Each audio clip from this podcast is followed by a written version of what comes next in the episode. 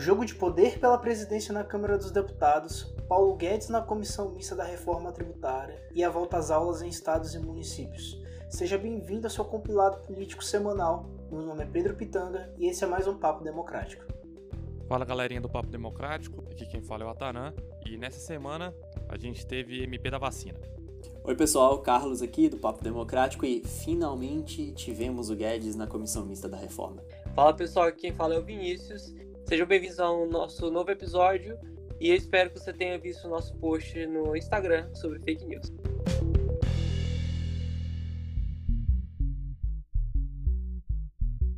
Então, pessoal, essa semana teve tributária, mas antes de falar disso, a gente tem que comentar sobre algo que é mais importante para o escopo geral, tanto para esse semestre como no semestre que vem, que são as movimentações já para a eleição de presidente da Câmara no ano que vem, em fevereiro. E aí a gente comentou na semana passada, né, que DEM e MDB tinham saído do famoso bloco do Centrão e que isso era já uma indicação de movimentações pela corrida para a presidência da Câmara. Nessa semana, os partidos apresentaram um pedido para trocar o líder da maioria. O líder da maioria atual é o Agnaldo Ribeiro, que também é o relator da reforma tributária e que é, de certo modo, um aliado do Maia. E os partidos apresentaram um requerimento para trocar ele, para colocar, no caso, o Celso Sabino, que é do PSDB.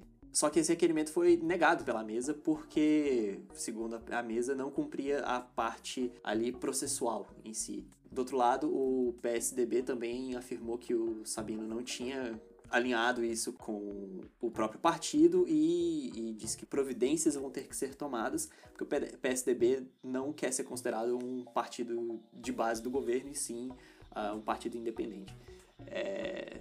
E aí é isso, pessoal. Eu quero saber de vocês. O que, que vocês viram acontecendo no jogo de política da Câmara nessa semana aí, nesse contexto? Carlos, para mim, a tentativa é de descentralizar um pouco o poder, né?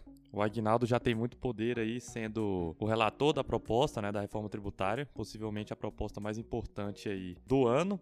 Então, eles estão tentando balancear o poder e dar um pouco mais de emoção aí para essa disputa para a cadeira da Câmara dos Deputados, né? Ainda não ficou muito claro quais que são as intenções do Maia aí. As do Alcolumbre eu acho que a gente já sabe quais são, quer se manter como presidente, mas a do Maia para mim, pelo menos, ainda não tá tão transparente assim assim, a gente tem movimentações para as cadeiras já, né? E aí isso começa com adquirir apoio dos blocos, né? O próprio Maia já disse antes que não tem interesse em se se reeleger, até porque é, isso geraria um nível de desgaste considerável, né? O Maia ele já se reelegeu uma vez, também já foi um mandato tampão, logo depois que o Cunha acabou tendo que sair da presidência. Mas aí existem algumas possibilidades, né? E uma delas seria talvez uma interpretação dentro do Supremo Tribunal Federal de que por algum motivo essa, essa eleição pudesse acontecer. Mas vocês acham que isso é uma, uma possibilidade real? Do meu ponto de vista, continua também sendo algo que pode gerar um gasto de capital político muito grande, sabe?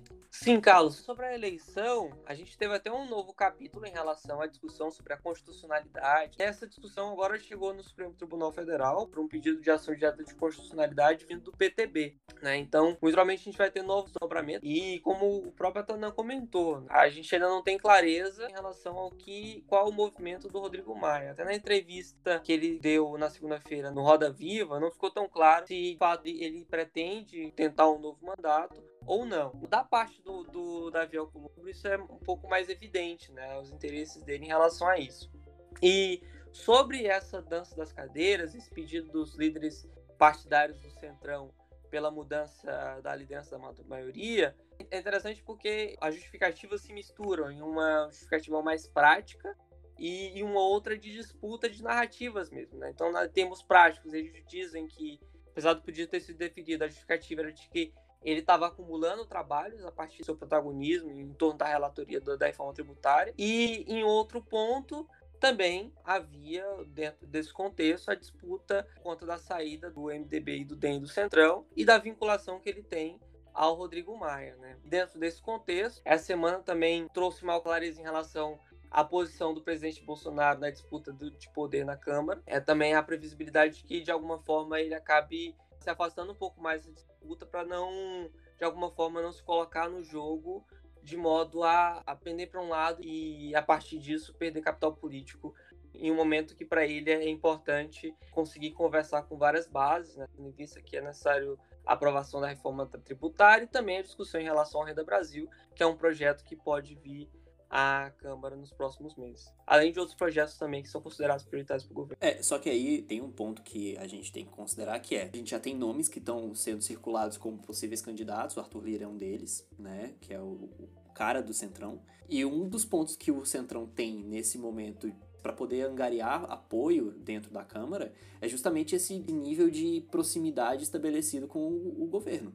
Você tem ali o poder de influenciar em políticas públicas junto ao governo para justamente angariar apoio dentro do Congresso.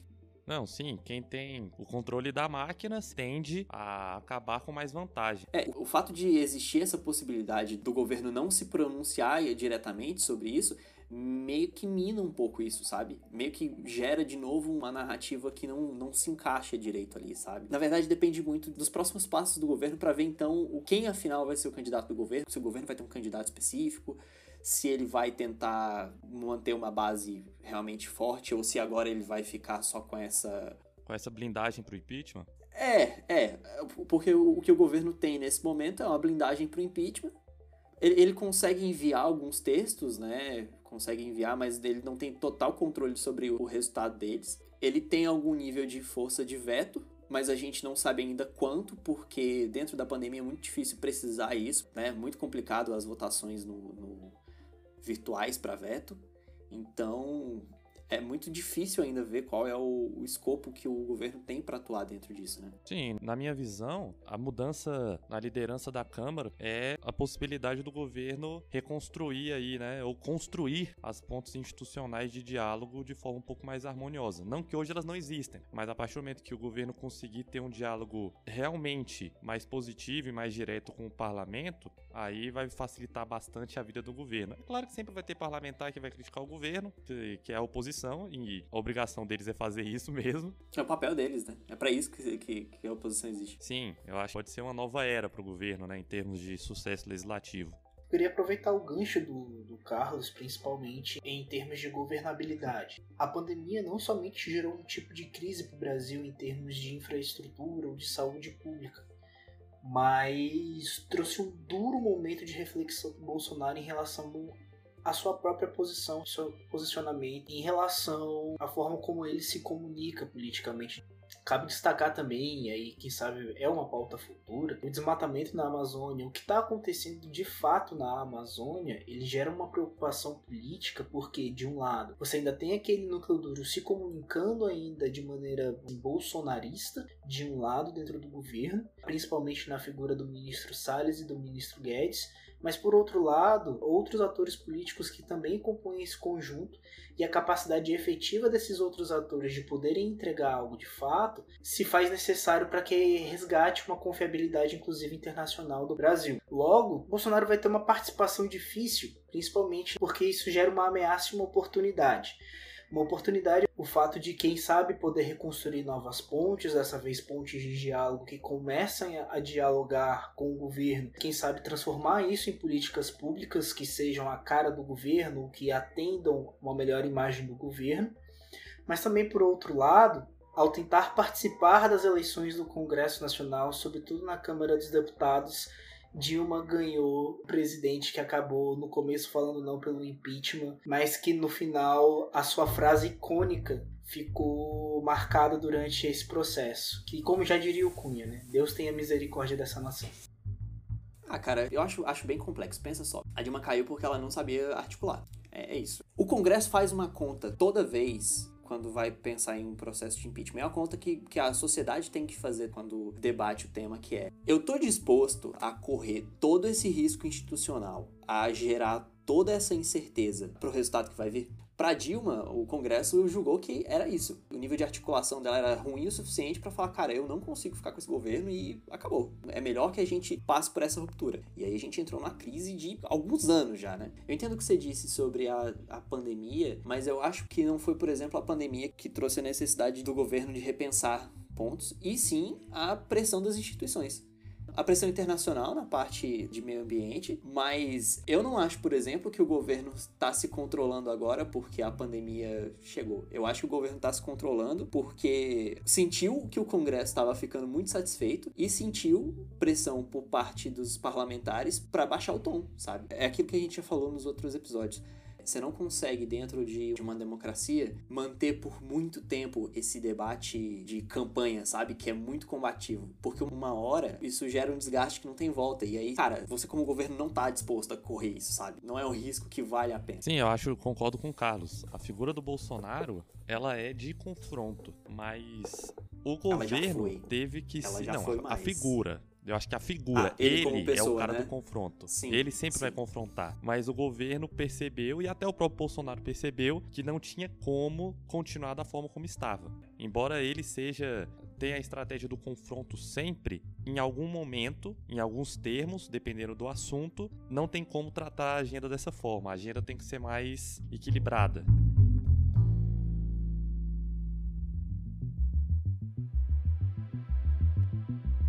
E aí, continuando, no Congresso, nessa semana, a gente teve o Guedes apresentando pontos específicos do texto né, da reforma tributária que o governo enviou. E assim, a gente já falou sobre os pontos específicos da reforma tributária antes, quais são os, os objetivos, quais são essas coisas. Acho que vale mais a gente comentar sobre como foi a, a audiência em si, né? Tem alguns pontos que são, são importantes do ponto de vista de narrativa do governo, né? De perceber como é que isso tem sido apresentado. O primeiro que eu acho que faz sentido destacar é que o governo deu mais destaque dessa vez sobre o fato de que a proposta que foi enviada gera créditos. Gerar créditos quer dizer que as empresas, em algum nível, vão conseguir resgatar parte dos impostos que elas pagam.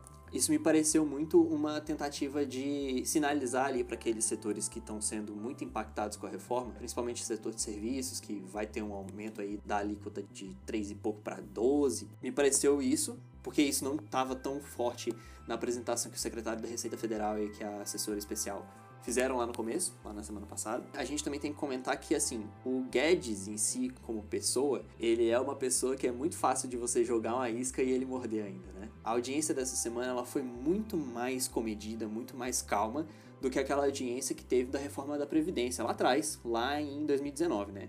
Só que aí tem duas coisas.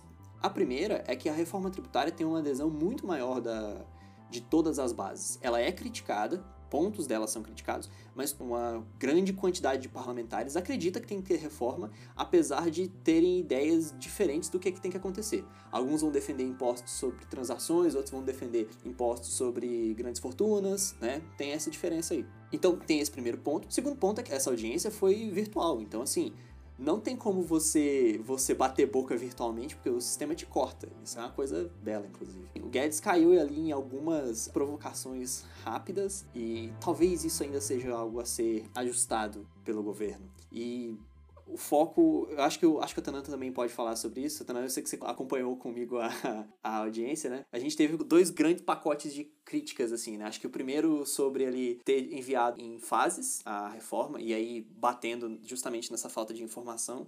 E o segundo, no impacto que alguns setores vão acabar tendo, né? Sim, Carlos. Não, o envio parcial da reforma, né, com, sem todos os pontos que o governo realmente pretende alterar, vai ser criticado até ele encaminhar tudo ou até a reforma ser aprovada. Isso aí vai ser, vai ser até o fim. Mas sobre a alíquota, realmente, em termos de preparação, né, eu acho que o governo deveria ter encaminhado sim a metodologia que ele utilizou para escolher a alíquota de 12%. O Tostes Neto o secretário disse que o objetivo é realmente não ter um aumento global de tributo, mas é claro que a gente sabe que o global quer dizer que, em média, todo mundo vai continuar pagando a mesma coisa. É, a ideia é que a arrecadação se mantenha, né? Isso Exato. não quer dizer que não vai. Exato. É é exatamente o lema do governo. Quando todos pagam, todos pagam menos. Só que hoje, quem paga muito menos vai passar a pagar mais. E é normal que esses grupos se articulem né? E alguns parlamentares levantaram esse ponto que para o setor de serviços principalmente pode existir sim uma elevação de carga tributária significativa. Ali a Canado tentou entrar falando que na indústria se usa muito serviço, não sei se colou muito com os parlamentares, mas o Guedes pelo menos sinalizou que se for constatado que essa metodologia não é a mais adequada e se por um acaso ela venha realmente a elevar a carga tributária para o setor de serviços especificamente, ele vai tentar analisar aí propostas para que esse setor não sofra tanto. Também disse que a grande maioria das empresas estão no Simples Nacional e as empresas do Simples Nacional não vão ser afetadas pela reforma, né? Então o problema são os outros 15% aí, como disse o ministro. Então não acredito que seja algo muito complicado é, de se resolver. Quer dizer, complicado é, né? Mas como eu não sou secretário do, do, eu não sou da equipe econômica, esse problema não é meu. E aí é interessante esse ponto sobre a metodologia, né, Tana? Porque, se tu lembrar, criticaram o Guedes porque ele não, não levou a metodologia e o Guedes de volta também criticou a metodologia da 45, que é a PEC da Câmara, dizendo que, cara, tá, eu, a gente vai abrir esses dados, né, e tal, mas essa alíquota que vocês estão apresentando aí, de 25% para vários impostos, são 5 na PEC 45, no nosso cálculo isso também não fecha. Isso está muito para baixo do que teria. No cálculo do governo seria mais de 30%. Então também teve essa crítica aí. Ela inclusive levanta em que nível estão esses debates sobre a metodologia, sabe? Do lado do governo tem um ponto que a gente tem que levantar que é o governo de certo modo, o envio em fases também é uma tentativa de ganhar tempo para que o governo negocie com estados e municípios. Essa reforma não está acontecendo só porque alguns atores do Congresso têm interesse nela, né? A gente falou que o Maia tem carregado estandarte e tal, porque é uma pauta bonita para você colocar no seu currículo ali de, pô, eu aprovei mais uma reforma, mas assim, tem uma participação forte dos estados e dos municípios. O Guedes já indicou mais de uma vez que estados e municípios têm, que o governo federal tem feito reunião com esses atores da federação e que tem sido pensado um imposto nacional junto com esses entes. E que existe um grupo de, de trabalho com esses entes para pensar na alíquota que seria nacional. E aí, nesse contexto, eu acho inclusive que o Pitanga pode comentar um pouco com a gente sobre o tema e sobre a interação de estados e municípios. Olha, Carlos, a gente sabe que essa semana o Maia comentou que estados e municípios estariam favoráveis à atual reforma tributária. Só que aí a gente precisa entender que estados e municípios também começaram a se movimentar. Se nós voltarmos mais ou menos dois episódios atrás, a pauta da reforma tributária trazia dois pilares fundamentais, que primeiro é a tentativa de unificação de impostos, né? e o segundo pilar é justamente nessa briga pelo processo de desoneração da folha de pagamento algo que o serviço de tecnologia também tem brigado muito dentro do Congresso Nacional, agora com esse novo momento. Em âmbito estadual, creio que um governador tem chamado atenção porque desde mais ou menos ali do meio do, do mês passado, ele tem se movimentado para lançar uma reforma tributária estadual, que é o governador Eduardo Leite, do Rio Grande do Sul. Inclusive, desde o dia 21 do, do, do 7, quer dizer, 21 do mês passado, né, uma terça-feira, todas as terças-feiras, e olha só que ironia do destino, tem tido uma reunião sobre essa reforma tributária estadual. E também há programações de reuniões setorizadas agora para agosto, desde a participação do pessoal da indústria, da agricultura. Ainda não tem um texto, né, não sabemos qual terça-feira do calendário de Guedes o governador Eduardo Leite poderá lançar um projeto de reforma tributária a nível estadual. Só que a gente precisa também também entender, e aí eu não citei o setor de tecnologia, porque outros estados também se movimentaram nessa direção. O Rio de Janeiro polemizou com a aprovação né, de um projeto de lei de autoria do governo, do Poder Executivo, né? então o governador Wilson Witson levou um projeto de lei à LERJ, antes mesmo de todo esse clima ruim do impeachment do governador, que inseria no rol do ICMS mercadorias digitais, não digitais e prestações de serviço de comunicação realizadas por aplicativos e sites. Então todo esse comércio tecnológico tem entrado no rol de tributação por parte dos estados.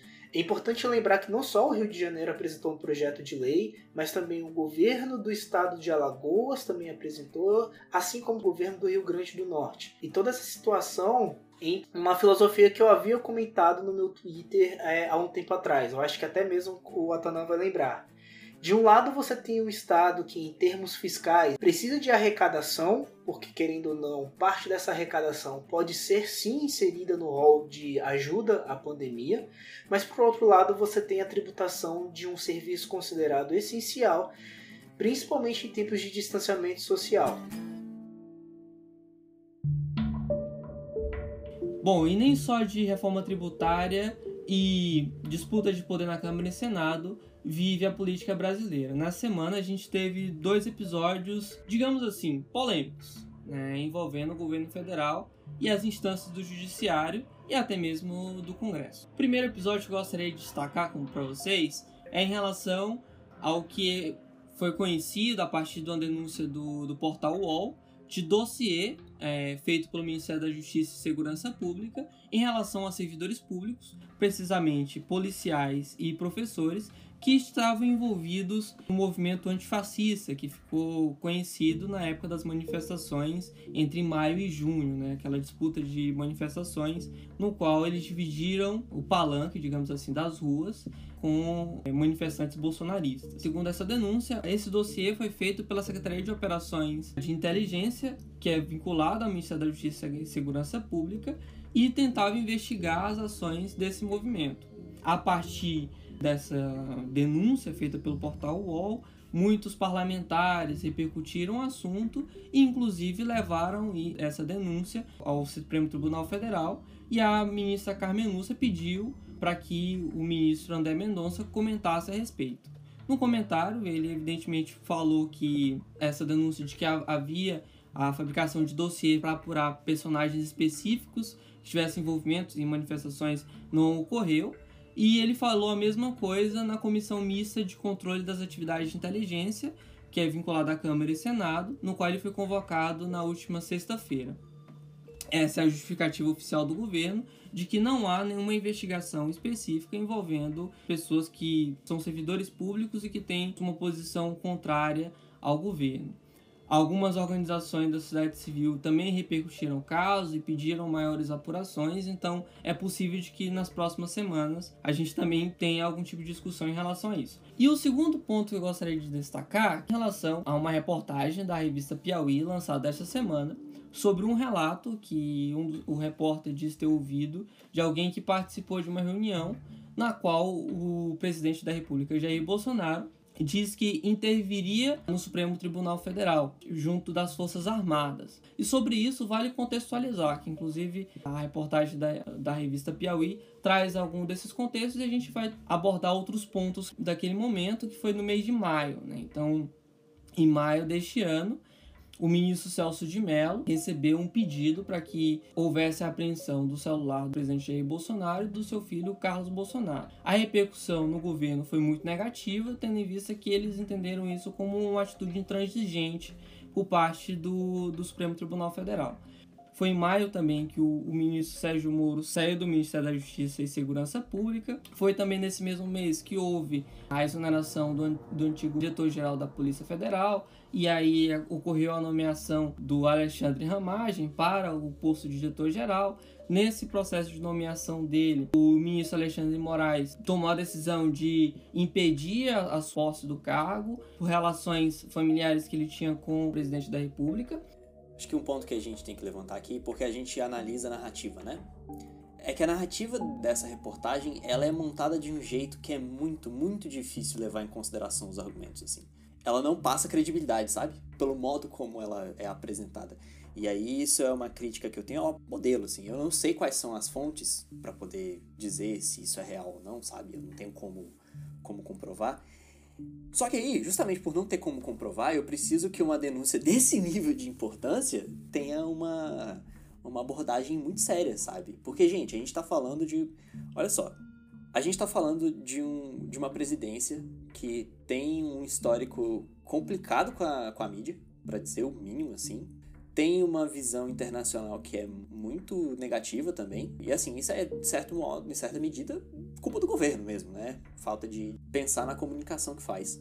Mas, cara, você tá dizendo que o presidente da República e um, uma, numa reunião fechada considerou intervir no Supremo. Você não conta isso como uma historiazinha, sabe? Isso precisa de um embasamento muito forte. Esse tipo de ação só aumenta o discurso de que a mídia está contra o governo e de que coisas falaciosas, coisas não comprovadas são ditas, sabe? É o tipo de coisa que foi mal pensada. Eu concordo com o Carlos que realmente um Pulitzer não vai ganhar, né? Mas além disso, né, em termos pragmáticos, de pragmatismo político, a gente tem que entender que a possibilidade de um afastamento do presidente Jair Bolsonaro, ela tem pouca reverberação real, né? Já que ele construiu uma base com o Centrão de blindagem contra o impeachment. Claramente, o presidente da Câmara, Rodrigo Maia, sabe que não tem os votos suficientes para isso. As pesquisas apontam que a insatisfação do governo vem caindo e a avaliação positiva do governo tem subido. Independente dos motivadores, é isso que vai aparecer na pesquisa. Não tem gente na rua pedindo a cabeça do presidente. Então, assim, há espaço, claro, para jornalismo nesse sentido, mas acredito que a apuração do fato ou realmente posição para o leitor, se o objetivo do jornalista era realmente ganhar relevância com isso, deveria ter sido diferente, mas e talvez mais pragmática. Talvez se esse artigo tivesse saído quando a batata do Bolsonaro estava assando três meses atrás, tivesse bastante relevância. Esse é justamente o meu ponto, assim, em relação ao texto, porque você tem que ler o texto entendendo que ele é a fotografia de um momento que aparentemente já não é mais tão próximo da realidade atual, né? Considerando o que você mesmo disse, Tana, né? Cara, são três meses o... e um abismo. é, São, são dois governos diferentes. Dois governos totalmente diferentes. Exato, assim. Então, o governo hoje ele tem, ele tem uma postura muito mais dialógica, né? Ele tem muito mais capacidade de, de se aproximar do Congresso do que tinha naquele período. Foi um, foi um período de muita deflagração de, de discussões que eram banais e que fugiam até do tema principal à época e que se mantém como tema principal, que é o combate ao coronavírus, né? E sobre isso, algumas é, organizações da sociedade civil elaboraram uma carta conjunta e enviaram para o Supremo Tribunal Federal, tendo em vista que ele era um dos atores envolvidos na ocasião relatada pela revista Piauí. Pelo menos no, no meu radar de notícias ainda não, não ouvi nenhum pronunciamento a respeito de nenhum ministro do Supremo Tribunal Federal,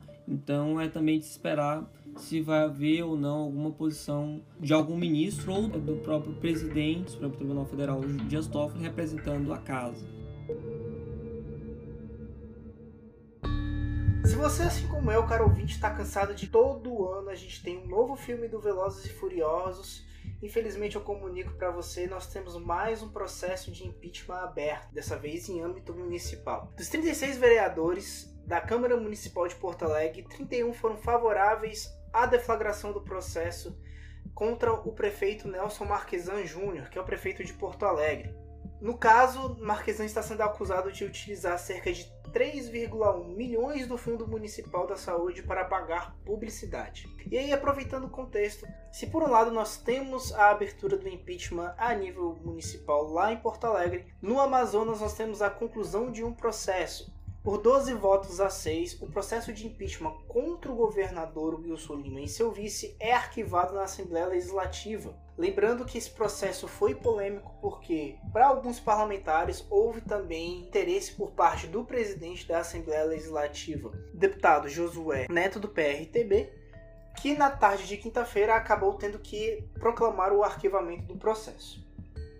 Enquanto isso, o processo de impeachment tanto de Santa Catarina quanto do Rio de Janeiro se encontram em âmbitos judiciais e encontram-se suspensos. No caso do Rio de Janeiro, só para lembrar, no nosso último episódio, comentamos que o ministro do STF e atual presidente, o ministro Dias Toffoli, acabou dando uma liminar pela dissolução da comissão especial que hoje julgou o processo, devido a certas incongruências de formação dessa comissão especial. E aí, no caso, a própria LERJ recorreu na segunda-feira, dia 3 de agosto, e agora tem como novo ministro relator o ministro Alexandre de Moraes. Já em Santa Catarina, o Tribunal de Justiça do Estado Estado acabou dando uma liminar favorável ao governador, uma vez que o processo está suspenso sobre a acusação de não oferecer ao governador ampla defesa. Porém, uma pauta que chamou muito atenção em estados e municípios, até mesmo muito mais que os processos de impeachment, foi o retorno às aulas nas escolas públicas e particulares. No Rio de Janeiro, há uma certa incongruência, uma certa rixa, tanto por parte do governador Wilson Witzel, quanto por parte também do prefeito do Rio de Janeiro, Crivella. Já no Distrito Federal, o assunto é mais em âmbito jurídico, uma vez que a gente tem aquela volta da teoria do mestre Jack Chan do tira casaco, bota casaco, e aí acabou que na quinta-feira a justiça novamente suspendeu o retorno, que de certa forma foi um pouco tímida por parte dos estudantes da rede particular. Em São Paulo, o governador João Dória anunciou o processo de adiamento da retomada das aulas que estavam previstas para o 8 de setembro, mas ficaram para 7 de outubro. É, aqui em São Paulo a gente tem, a gente tem uma discussão muito forte porque a busca, assim como, como ocorreu no futebol, a busca por sempre tentar conciliar interesses, em especial nessa disputa entre escola pública e escola privada, né? Então, a busca é justamente por fazer essa retomada em conjunto. E a ideia é de que, mesmo diante desse, possibilidade de adiamento, que os pais possam ter possibilidade de indicar se os filhos voltarão ou não às aulas, né? E aí é um dilema porque as atividades no mercado profissional estão voltando e cada vez mais outros setores estão entrando na normalidade e os pais precisam de alguma forma conciliar isso. Não pode deixar os filhos com os avós, mas ao mesmo tempo precisam atender à sua atividade profissional. Então, é um dilema em especial para a educação infantil sobre como conseguir preservar a, a, saúde dos filhos e também dos professores e ao mesmo tempo também conseguir permitir que haja uma retomada saudável da economia, tendo em vista que esses pais uh, já estão voltando a trabalhar. A gente esperava que em, em, agosto a gente tivesse mais clareza sobre como seria essa retomada, mas o que a gente está vendo é que a previsão é de que até outubro agora a gente tenha mais clareza e que talvez até. E, e tem gente já que defende isso, né? De que a retomada só ocorra mesmo no, no ano que vem. E aí, Vini, só para complementar, aproveitando o gancho, o ideal seria que ocorresse com a disponibilização de uma vacina. Lembrando que ainda em termos de executivo federal, nós tivemos a assinatura da medida provisória da vacina, e essa medida provisória destina 1,99 bi para viabilizar a fabricação e a compra dessa vacina. Só que a gente precisa deixar uma coisa bem clara. Vacina pronta não significa vacina disponível para a população em termos gerais. Chegamos na altura do episódio, soltamos búzios políticos na mesa. Para a próxima semana, o que eu tenho de impressão é que mais tributário discutindo, quem sabe Fundeb possa entrar para votação no Senado.